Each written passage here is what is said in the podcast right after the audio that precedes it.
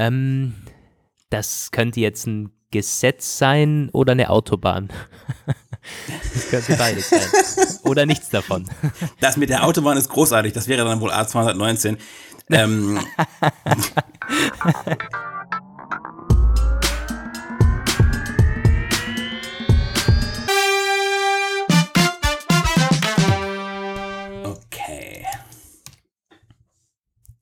Hallo Welt und herzlich willkommen zur Ausgabe 7 unseres neuen Podcasts. Nein. Was? Ausgabe 5, Roman. Ausgabe 5. Gut, gut. Auf jeden Fall ist heute Donnerstag. Morgen muss Ja. ich zum Zahnarzt. So, jetzt wisst ihr Bescheid. Ja, du Jetzt hast mich äh, morgen schon, also auf, wann soll ich am Start sein? 9 oder 10 Uhr? Hast du mich verdonnert schon zum Schreiben oder wie? Ja, genau. Der, der Lukas wird dankenswerterweise einen Teil meiner Frühschicht übernehmen, während ich zum Arzt gehe. Das ist äh, ausgesprochen, äh, ja, ausgesprochen netter Geste. Ähm, wir beginnen mit einer spannenden äh, Schätzfrage wieder, die du schon rausgesucht hast, bevor wir dann mit unserem Thema loslegen, unserem ersten. Äh, Yep. Ja, es wäre zum ersten Mal, dass du übrigens loslegst. Ich habe mal letztens mal reingehört. Viermal habe ich angefangen. Das ist ganz äh, interessant. Vielleicht schaffst du es jetzt ja, Roman. Die Schätzfrage heute, die ich rausgesucht habe. my very best. Sie lautet: Der IKEA-Katalog erscheint weltweit in welcher Auflage? Ja, Ja, also ich. Ja, äh, selbsterklärend. Ich. mm, Ich. es gibt Ich Vorschläge, hast du los. gesagt, ne? Also es gibt, es gibt so Tipps. Genau, es gibt vier Vorschläge, ähm, die reichen von 50 Millionen bis 400 Millionen. Das heißt, wir schätzen irgendwas da in dem Dreh herum. Ich sag mal, ja, ich glaube 200 Millionen. Ja, Mhm.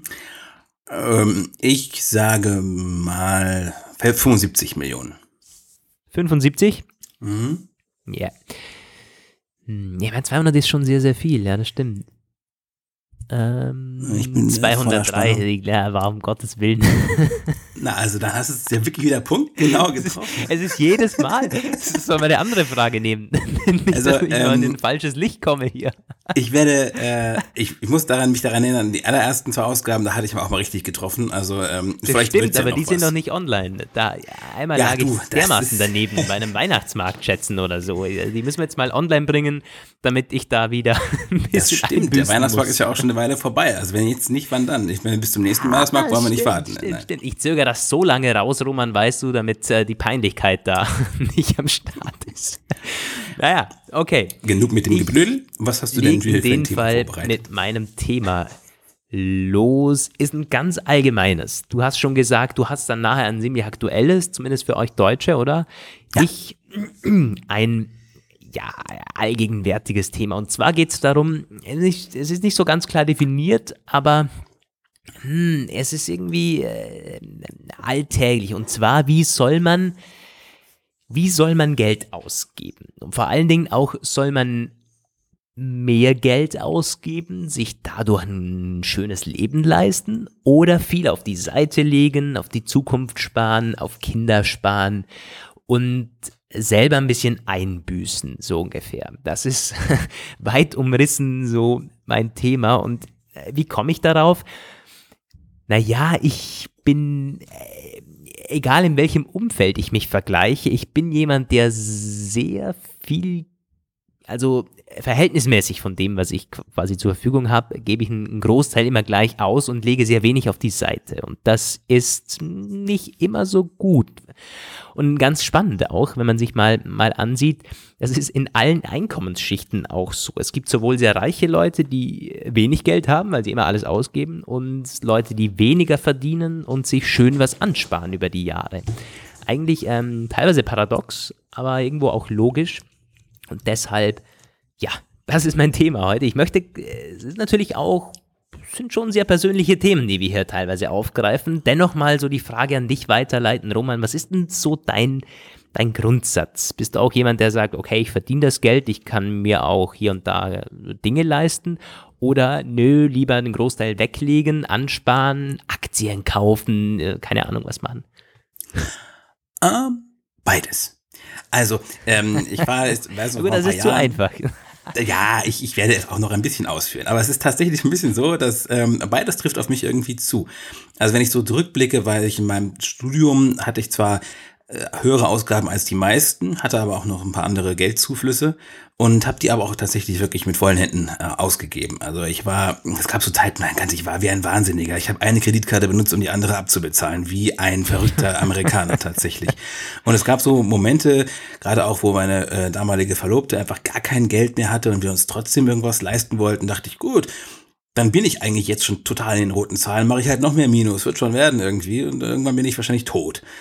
Aber ähm, du bist aber noch hier, also alles ich, gut gegangen. Genau, hat irgendwann noch die Kurve gekriegt. So, ich habe dann irgendwann mal ein sehr einschneidendes Erlebnis gehabt mit einem Typ in der Bahn, mit dem ich äh, mich ein bisschen unterhalten hatte und der meinte dann irgendwie so, ja, äh, er wurde irgendwann mal von seiner Bank einbestellt und der ähm, ging da dahin, dann haben sie halt vor seinen Augen seine ganzen Karten mit so einer riesigen Schere zerschnitten und gesagt so, die so, Bank? also so die Bank, ja.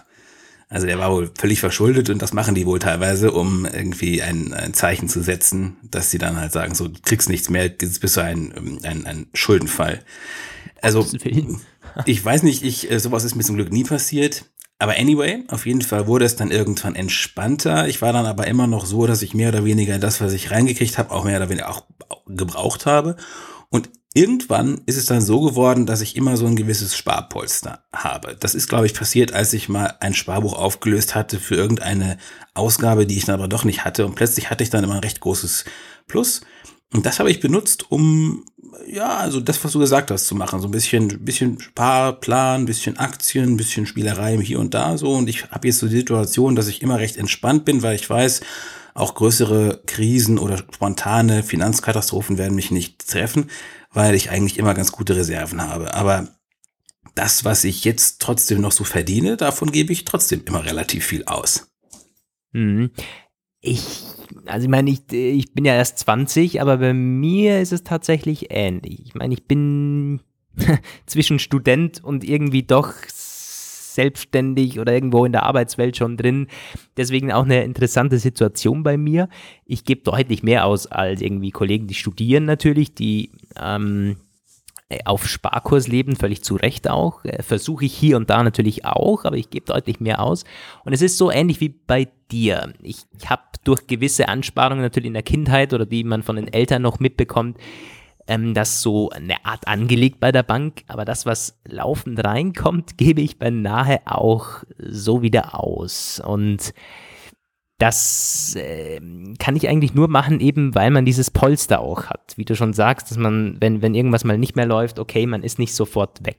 ja. Aber grundsätzlich, ich bin schon, ich, ich sehe Geld irgendwie ist für mich Mittel, Mittel zum Zweck. Also ich, ich habe nicht Grund, ich habe nicht große Freude daran, wenn ich sehe, äh, einen Geldstapel sehe oder so. Ich sehe lieber, was ich damit machen kann, irgendwie so. Ein, ein Erlebnis mir kaufen, ein Produkt mir kaufen, ein Hardware-Produkt. Das ist für mich irgendwie mehr Motivation, auch dann dafür wieder zu arbeiten, als irgendein Kontostand oder so. Also Money left to burn quasi. naja, also. Ja. Äh, ja, das ist also, wenn, wenn man es vom Motivationsgesichtspunkt sieht, auf jeden Fall so, dass ich lieber mit dem Geld was anfange, dann wieder nichts habe, aber dann wieder arbeiten muss dafür, als irgendwie einen ständig steigenden Kontostand habe, ja. Das würde ich schon Muss so. Ich sagen, also ich finde die Motivation, das auf dem Konto zu sehen, wie es immer mehr wird, schon schön. Also ich ähm, bin jetzt auch wirklich, wirklich glücklich, dass ich seit einiger Zeit tatsächlich mehr einnehme, als ich ausgebe ob, und trotzdem halt mir gelegentlich so ein paar Sachen leisten kann.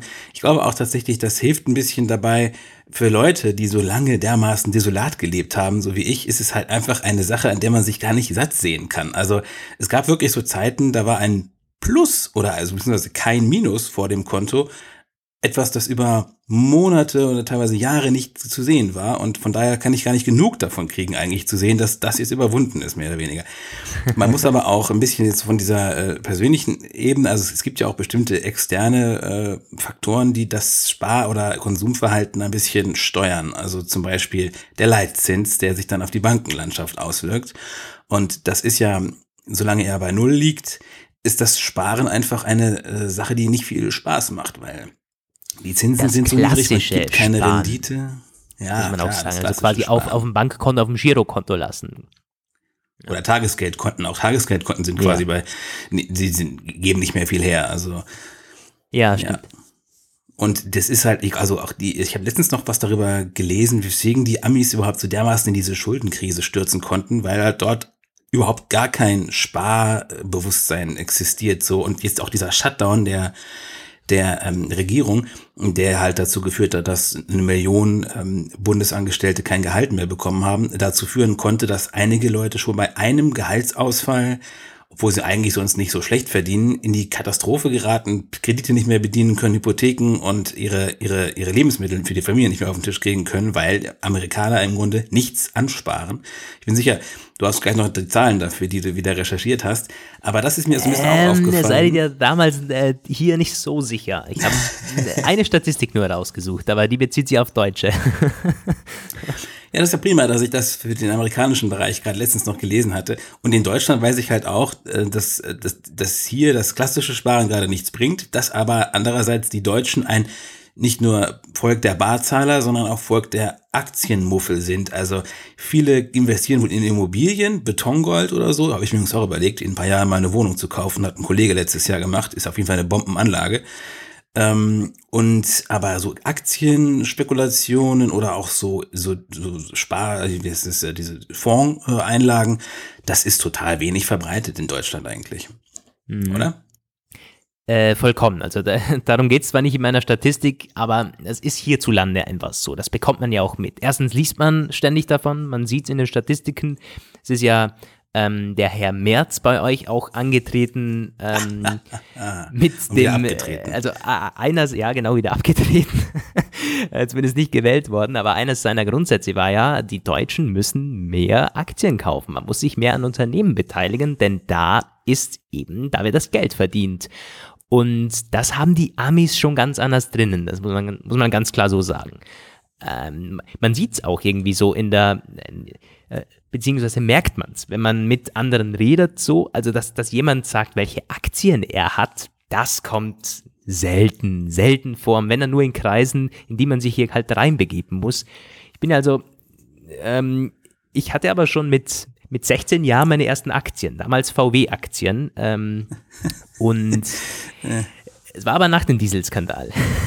Oh, Ganz, ganz kurz nach dem Dieselskandal hatte ich mir die VW-Aktien gekauft und die sind dann natürlich auch gestiegen. naja gut, an irgendeinem Punkt gibt's ja kein weiteres Abwärts mehr, dann muss Ja, es ja wieder stimmt. aufwärts gehen. Gab aber, das stimmt gar nicht. Sie sind, ich hatte ein bisschen zu früh gekauft, denn sie waren nochmal deutlich gesunken, nach, nach, nachdem ich gekauft Ja. hatte. Und dann sah ich erstmal so, ähm, also das, war schon auch krass irgendwie. Ich habe sehr, sehr viel gelernt damals an der Börse und äh, mache ich heute noch. Aber ja, das ist eine andere Geschichte. Aktien. Ähm, kommen wir nochmal zurück. Also es, es wird natürlich auch, es wird teilweise geprägt von Umfeld. Da würde ich schon mitgehen mit dir, aber nicht nur. Ich kann nämlich gerade das Beispiel mal ähm, aufzählen. Mein Bruder, wir sind gleich aufgewachsen, haben dasselbe Taschengeld bekommen, haben von der Großmutter denselben 50er bekommen oder so, wenn wir, zu ihr hingegangen sind. Und wir, wir sind äh, von den gleichen Eltern hochgezogen worden, so. Also man würde doch denken, daraus entwickelt sich ein ähnlicher Umgang mit Geld. Nee, Fehlanzeige, er ist quasi das komplette Gegenteil von mir. Er hat immer schon sehr viel angespart und ich werde nie vergessen. Wir sind damals als, als sehr kleine Buben am Tisch gesessen und er hat vor mir einen 50-Euro-Schein in der Hand gehabt, den er sich quasi so ähm, angespart hat. Klar, wahrscheinlich auf dem Sparbuch so von den Eltern lagen natürlich deutlich mehr als irgendwie 50 Euro mit, mit 10 Jahren oder so, aber er hatte das bar rumliegen, dass er sich irgendwie angespart hat vom Taschengeld. Ähm, und das hatte ich eben damals noch nicht, obwohl ich zwei Jahre älter war. Und ich hatte da schon immer irgendw- irgendwelche Plastikautos gekauft oder dämliche Rennbahnen oder so, wo irgendwie gar nichts gebracht haben. Wo, auch, na, wo ich nachher dann teilweise ein schlechtes Gewissen hatte, weil ich mir dachte, "Mm, hätte nicht sein müssen. Und wenn der Kollege irgendwie so ein, so ein Blinklicht gekauft hat, ich musste es auch haben. Ich habe es mir dann halt auch geholt. Und das war bei meinem Bruder nie so. Es ist irgendwie interessant, wie das auch sehr persönlich sein kann, so denn der Zugang zu Geld. Ich bin Einzelkind, ich kann da keine entsprechenden Erfahrungen beibringen. Aber ähm, ich verstehe, worauf du hinaus willst. Ich denke auch, das hat tatsächlich auch wahrscheinlich was damit zu tun, wie so die eigenen Interessen gelagert sind und ob man ein, ich sag mal, ausgeprägteres Konsumbedürfnis hat oder eine gewisse Mentalität, die einen irgendwie treibt, Sachen haben, ausprobieren, wissen zu wollen. Oder ob man eher so den Langzeitplan schon hat. Also. Mhm ich meine, es ist, glaube ich, schon tatsächlich so, das ist etwas, also eine Diskussion, die ich mit meiner Freundin immer regelmäßig führe, dass ich ihr sage, so zur Zeit, also ähm, bringt es einfach wirklich null groß zu sparen. Und da komme ich nochmal so ein bisschen auf diesen Großwetterlage-Ding zurück. Weil ich glaube, also selbst wenn du halt diese raffinierteren Anlagestrategien hast, ist es einfach schwer, hm, irgendwas aufzubauen, das tatsächlich weit führt. Von daher neige ich tatsächlich zur Zeit dazu zu sagen, ja, wenn es da irgendwas gibt, was dir Spaß verspricht, kauf es dir. Irgendwann kommen bessere Zeiten, wieder bessere Zeiten für Sparer, aber zurzeit sollte man sich daran erfreuen, was man hat und es irgendwie auch, naja, der Volkswirtschaft zuführen dann. Die Wirtschaft ankurbeln. So, hallo Welt, kurbelt die Wirtschaft an. ich meine, da gibt es ja zwei Sichtweisen. Zum einen, ähm, wenn du jetzt irgendwie, sagen wir mal, einen Computer kaufst. So, der hat ordentlich Wertverlust. Wenn du den also nicht brauchst, ist es besser, du lässt das Geld auf dem Konto, machst da vielleicht durch die Inflation ein Prozent oder so im, im Jahr weg. Das ist immer noch deutlich mehr hast du am Ende, als wenn du einen Computer hast und der verliert im ersten Jahr halt 50 Prozent oder so. Ähm, auf der anderen Seite, wenn man das ansparen möchte, wirklich bei und, dann in Aktien geht oder so, hat man mehr Risiko. Darf man ja auch nicht vergessen. Also ist ja nicht so, dass man einfach mit Aktien reich werden kann, so Knopfdruck und geht schon ab die Post. Nee, ja. mit mehr Verdienstmöglichkeiten, mit mehr Chancen auf Gewinn steigt natürlich auch das Risiko. Ist irgendwo auch logisch. Deshalb so diese, diese deutsche Mentalität hat ja irgendwo auch ihren Ursprung, nämlich dass man halt Sicherheit möchte. Man möchte sich ähm, lieber äh, habe ich meine, mein Geld und das vermehrt sich nicht krass, als ich könnte es eventuell verlieren. Also deswegen ist auch, glaube ich, so ein bisschen so diese Aussage von Herrn Merz mit der Aktie. Also ähm, ich, ich mag den Typ einfach nicht. Ich finde ihn ganz, ganz furchtbar. Diese Aussage an sich ist aber nicht so schlecht. Man darf sie aber, also ich finde, man müsste sie sehr relativiert betrachten. Ich glaube, für die, für die Mündigkeit des, des, des Deutschen, des Bürgers und im Umgang mit Geld und Finanzmarktprodukten ist es ganz gut, ein Depot zu haben. Aber ich glaube tatsächlich, ein Demo-Depot reicht auch, tut auch den Job, weil es ist ja doch so, dass du mit Aktien tatsächlich, wie du schon gesagt hast, ne, also ich habe diese Buchreihe mal gelesen, dieser der Händler, und das ist auch ganz klar. Also du kannst da, äh, man kann damit Spaß haben und rumspielen und lernt viel, was du halt auch gesagt hast. Aber wenn du halt nicht richtig groß einsteigst, was der meiste, die meisten nicht können, dann hast du halt das hohe Risiko, aber ähm, auch keine großen Möglichkeiten, wirklich sehr weit zu kommen. Also auch bei den allerbesten Renditen, die man so finden kann, wenn du gerade mal so eine Firma hast, die extreme Boomzeit irgendwie hat, musst du ja schon sehr massiv einsteigen mit, mit Vermögen, was du meistens in, aus deinem Wirtschaftskreislauf gar nicht ziehen kannst, ähm, um damit wirklich substanziell voranzukommen. Von daher glaube ich, ist es eine großartige Sache, um ein bisschen, ein bisschen Spaß zu haben, ein bisschen Kick vielleicht auch so ein bisschen. Aber da jetzt quasi mit 50 Prozent deiner Ersparnisse reinzugehen und sich dann ärgern, wenn nichts mehr da ist, ist, ist auch nicht das Ideale. Nee, äh, da, da, da bin ich bei dir. Gerade wenn es dann um Verantwortung geht, irgendwie, wenn man Familie hat oder so, dann um Gottes Willen. Ich glaube, das ist wirklich das, das Dämlichste, was man machen kann. Da ist noch besser, man, man wählt irgendwie also wir sind um Gottes wir sind keine Finanzberater oder Bankberater oder so, aber ich glaube, so viel können wir sagen, dass das nicht wahnsinnig klug ist, ja. Ähm, so, meine Statistik, naja, hat nicht wahnsinnig viel mit Sparen zu tun, eher mit Ausgeben, nämlich für was denn Deutsche überhaupt das Geld ausgeben im Durchschnitt. Und die Statistik Warte mal, ich vom, möchte mal raten. Ja, das kannst du gleich machen, vom Statistischen Bundesamt 2017. Der Deutsche gibt im Schnitt ähm, 2517 Euro im Monat aus. Und für was geht denn das meiste drauf? Kannst du mal schätzen. Ist relativ klar. Miete. Ja. Wohnen, also, Energie, ja. Instandhaltung. Ja. Wird noch mehr werden. Ende ist schon deutlich schwieriger. Ähm, Möbel? Nee, zählt auch noch in den, in den ersten Bereich, Instandhaltung, Wohnen, so. Okay, dann zähl mal, dann fällt mir gerade nichts Stechendes ein. Nahrung und Genussmittel. Und interessanterweise genau gleich viel, nämlich 348 Euro im Schnitt, wie Verkehr. Und das Ja. fand ich schon ziemlich krass. Ich meine, klar, wenn, wenn du ein Auto hast, da kommt viel drauf, irgendwie Versicherung und das Auto selbst und so. Aber ähm, da, da zählen ja auch die ganzen Stadtmenschen mit, die irgendwie dann, man meint zumindest, mit Öffis günstiger fahren sollten als Ja, nee, nee, die 348 sind schon- Euro im Monat. Die sind schweineteuer. Also ich habe ja Ewigkeiten dieses Studententicket gehabt und danach, aber öffentliche, also gerade es gibt ja auch diese Flatrate-Karten quasi, diese, diese Monatsabo, die sind teilweise schon echt extrem teuer. Also das Verkehrding wundert mich gar nicht, aber das mit dem Essen, Trinken, Lebensmittelbereich finde ich erstaunlich, weil nirgends sind die Lebensmittelpreise so niedrig wie in Deutschland eigentlich. Also wenn du dann irgendwelche anderen im Grunde kannst du eigentlich jedes europäische Land aufsuchen, das du äh, dir finden kannst und auch auf der Welt und du hast meistens höhere Lebensmittelpreise bei niedrigeren Einkommen. Also das ist ganz erstaunlich, diese Korrelation. Ja, darf man aber nicht vergessen, äh, Nahrungs- und Genussmittel zählen da rein. Also auch wenn okay. einer raucht oder so, wird das wahrscheinlich mitzählen oder irgendwie Alkohol und so. Also das macht dann wahrscheinlich deutlich mehr aus als irgendwie die Brötchen, die man sich gönnt jeden Tag, denke ich mal. Ähm, ja, das sind 348 Euro jeweils. Danach kommt Freizeit und Kultur, 260 Euro. Und dann flacht es halt ab, 146 Euro. Äh, Gaststätten, Hotels und so. Und Bekleidung ist noch mit dabei, 110 Euro. Gesundheit, 98 Euro. Und irgendwie zwischendrin noch Post und Telekommunikation immer noch mit 6 und ähm, mit, mit 64 Euro. Das ist schon viel. Also Findest du? Also, nö. Also ich zahle eigentlich immer so. Mobilfunk. Ja, Aber das also, stimmt, das ist bei euch so teuer. Das ja ist auch mal also so ein Thema. Mein Mobilfunkvertrag, äh, ich habe irgendwie Ewigkeiten 100 Euro jeden Monat Grundgebühr gehabt. Jetzt konnte ich sie ist endlich auf 65 Wahnsinn. drücken. Für mich ist das schon ein riesen Fort, äh, Fortschritt. Wie viel zahlst du jetzt? Jetzt zahle ich 65, aber ich habe halt ganz lange 100 bezahlt. Ich glaube, da musst du gleich mal schneiden. Willen, Da warst das, das ist für uns unvorstellbar. Wenn du jemanden Ja, bei uns einen Vertrag mit 65, also da, da, da will man dir den Vogel zeigen. Äh, bei uns bekommst du auch teilweise wirklich Verträge, 20, 30 Euro im Monat, unlimitiertes 4G-Internet. Das ist bei uns echt nicht unüblich irgendwie. Deutscher nicht nur Studenten, also. sondern das bekommt jeder bei uns.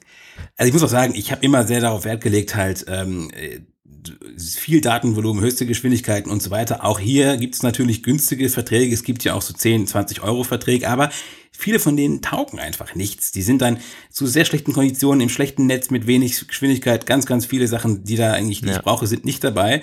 Und wenn du das alles eben schon möchtest, ja, aber das ist einfach so. Deutscher Mobilfunk ist schweineteuer. Deutsches Festnetz ist auch nicht wirklich günstig. Also es ist, ja, ja. naja. Tja, also ähm, und mit, interessant ist auch der letzte Punkt, der da ausgeführt, ausgewiesen wird, Bildung mit 18 Euro im Monat immerhin.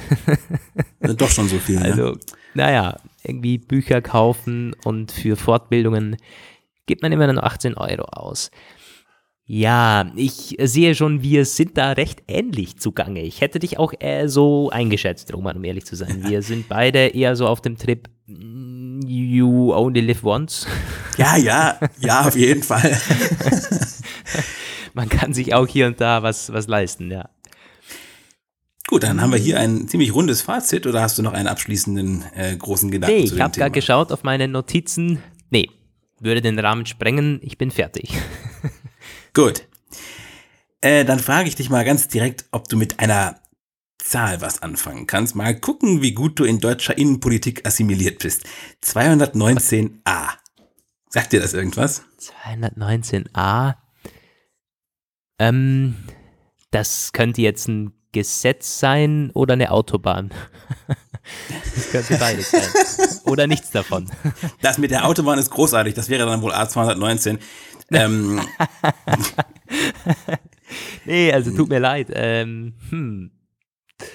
ey, dann, löse ich es mal auf. Das ist der Abtreibungsparagraph, wie man ihn so nennt im Strafgesetzbuch. Und Ja, da war was, genau. Das war, das war oder das ist eigentlich ein heißes Thema gerade bei uns. Kurz der Sachverhalt. Ähm, dieser, äh, genau habe ich mich jetzt auch nicht eingelesen, wie anwesende, zuhörende Juristen äh, mögen mir da verzeihen, aber die Grundlagen. 219a Strafgesetzbuch besagt, dass man nicht für den Schwangerschaftsabbruch aktiv werben darf, wenn man damit äh, ein Einkommen erzielt, wenn das also irgendwie äh, ein, ein aus, wie haben sie das formuliert, nicht eigennütziges, nee, eigennütziges Bestreben halt ist. und du darfst keine äh, Methoden oder Verfahren oder Techniken und, und, und Werkzeuge ähm, erklären, bewerben oder anbieten oder den Zugang dazu erleichtern.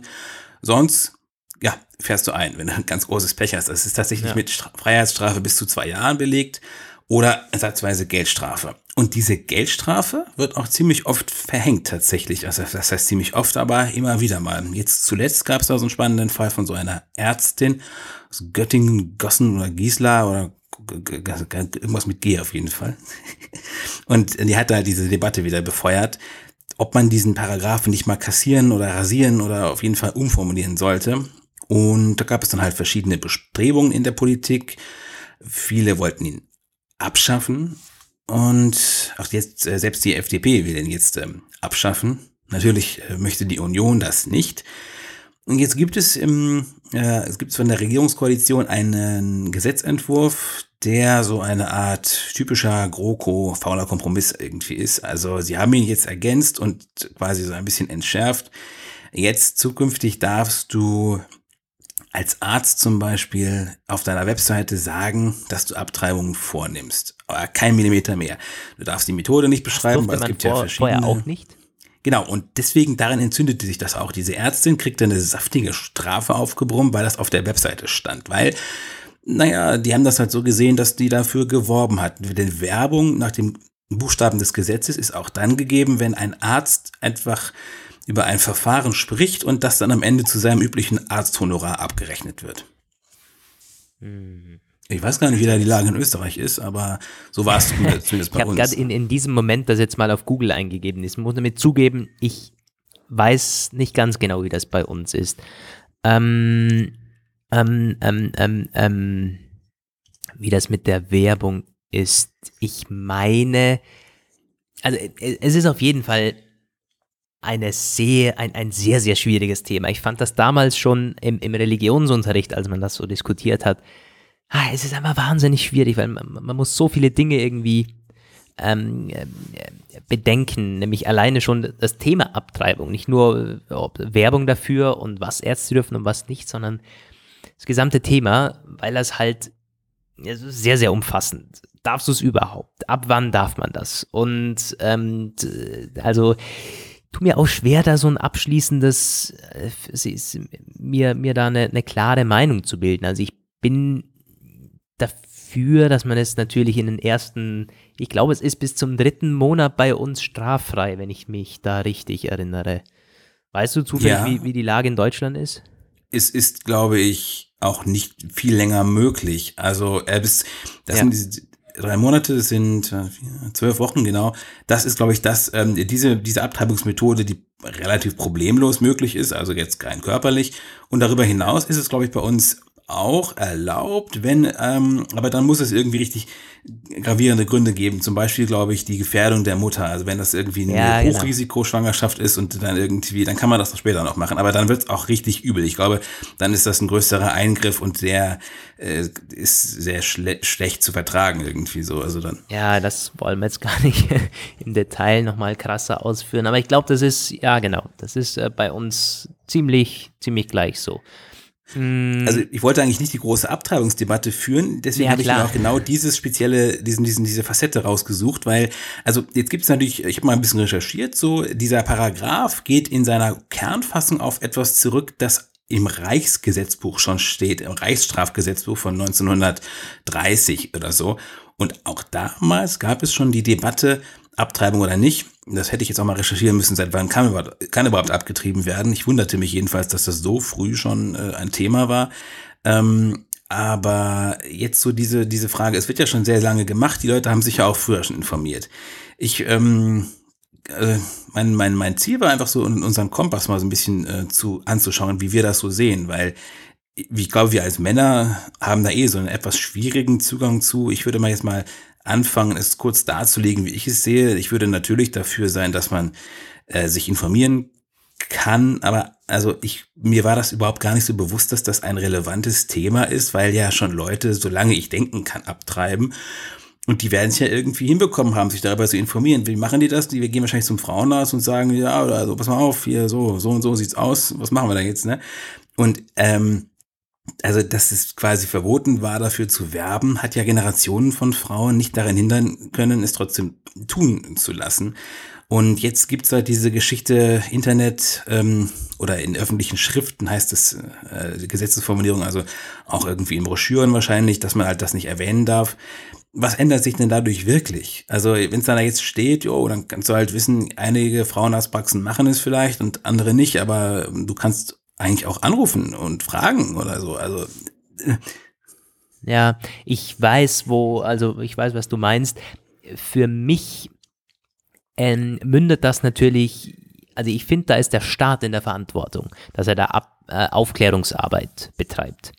Denn eventuell ist da nicht genügend ähm, Info da. Ich meine, wir, wir reden da wahrscheinlich nicht von, äh, von der Durchschnittsfrau, die abtreiben möchte, sondern eben von diesen Grenzfällen, von diesen Problemfällen, die sich vielleicht nicht trauen, umfassend zu informieren oder zu einem Frauenarzt mhm. zu gehen, weil man irgendwo unter Druck gesetzt wird, weil das vielleicht von gewissen äh, Kulturen, Gesellschaftsgruppen, Religionen vielleicht gar nicht erlaubt ist oder um Gottes Willen. Es ist halt, geht da um, um gewisse, ähm, die, die möchten in der Minderheit sein natürlich, aber es geht um gewisse Frauen, die ähm, schwierigen Zugang eben haben zu dieserlei Informationen. Das ist im Internet natürlich einfach. Und ich denke, ja. es ist, also das ist schon so eine Art Grundrecht, dass man sich über diese Dinge informieren darf. Und man kann natürlich sagen, okay, dann lass halt die Ärzte weg, weil da mag es auch welche geben, die sich da dann sogar, so hart das auch klingt, aber sich da bereichern möchten irgendwie. Indem man das quasi als, als Ding bewirbt und da noch massiv viel Geld rauszieht. Ähm, wie gesagt, wir, wir, wir verurteilen da niemand, oder kann auch sein, dass es keine gibt, aber das ist eben äh, Bedenken von, von, von den großen Parteien, glaube ich, teilweise, weswegen man ja, genau. das eben nicht so bewerben möchte oder das nicht zulassen möchte.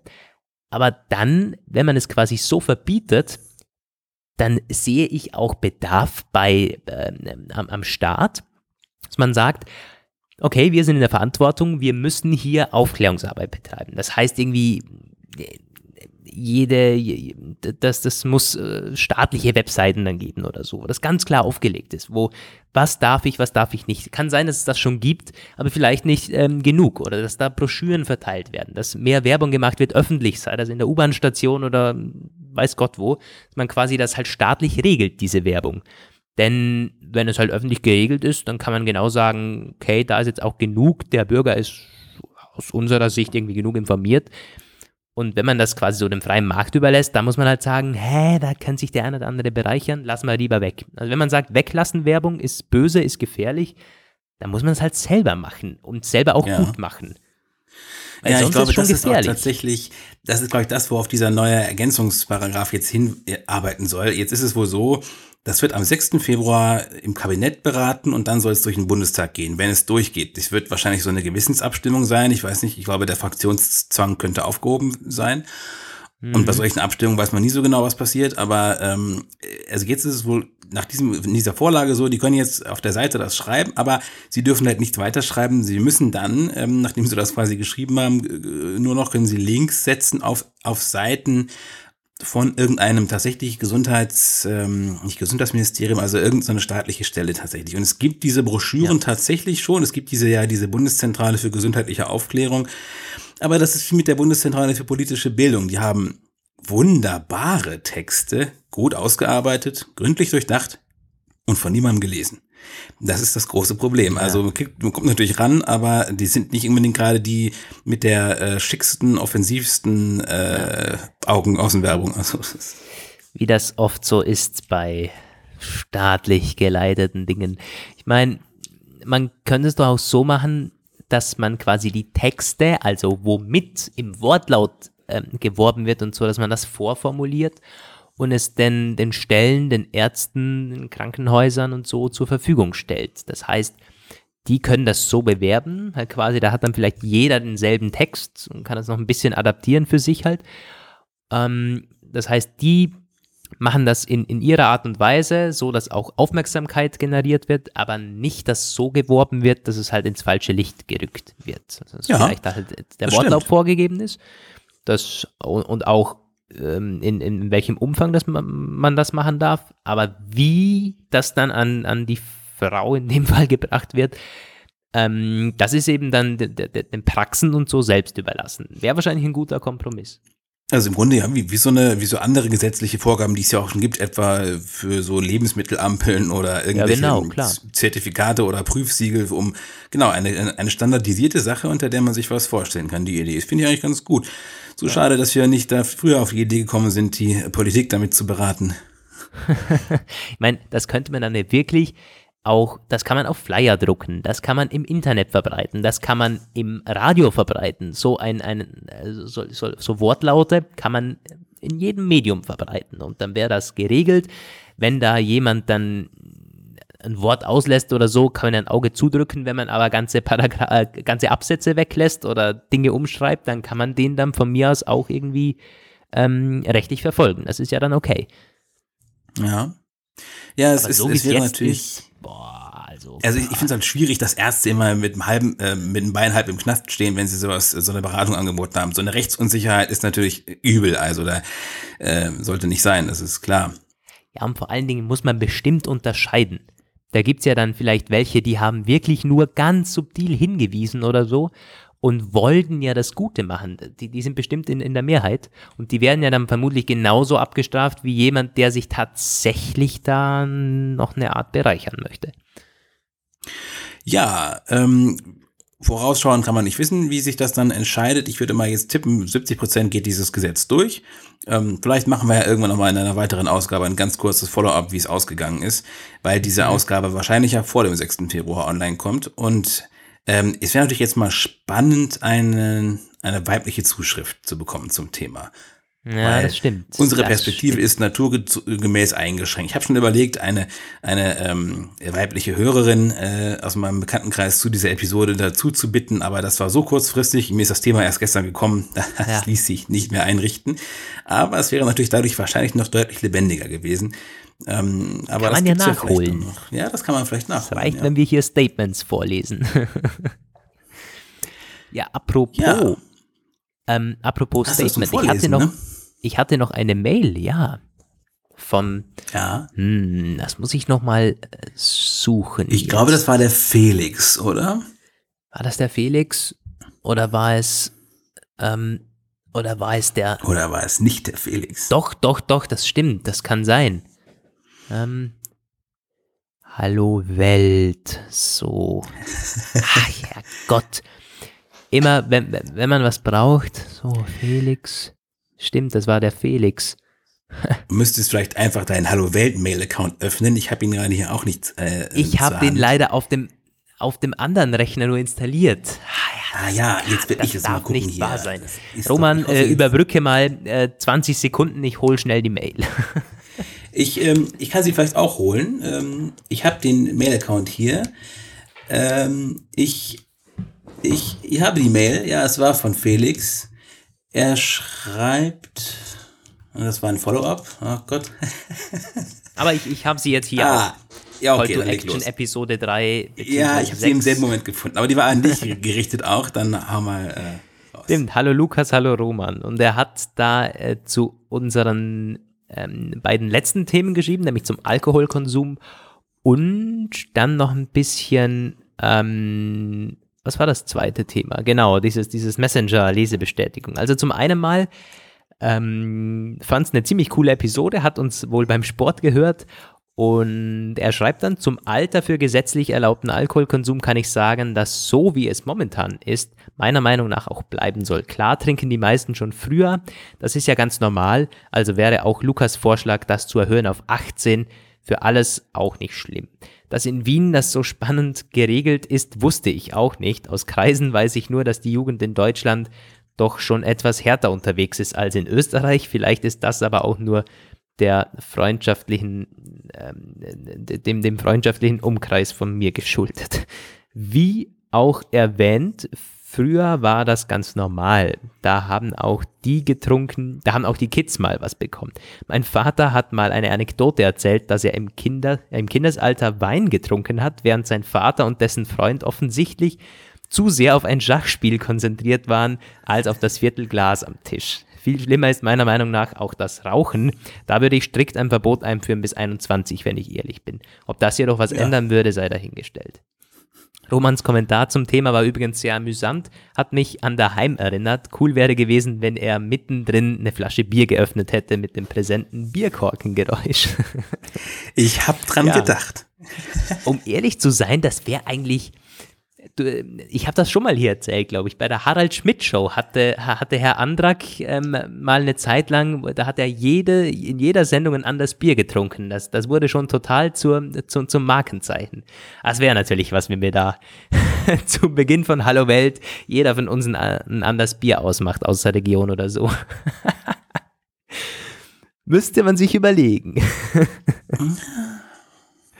ja. Äh, ja. Gut. Damit glaube, haben wir es aber auch schon. Wir sind am Ende. Oh, ich, ja. oh, ich muss auch jetzt doch.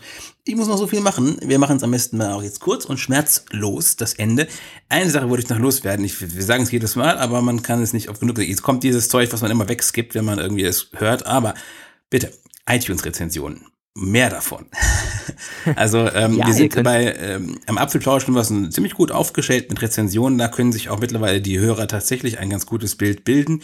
Hallo Welt naturgemäß noch äh, sehr dünn gesät und daher unser äh, quasi täglich grüßt das Murmeltier haut noch ein bisschen Feedback rein. Auch äh, die anderen, ich weiß gar nicht, ob man bei Spotify Rezensionen schreiben kann oder so, aber überall, wo es halt geht, im Player eurer Wahl, das hilft uns sehr.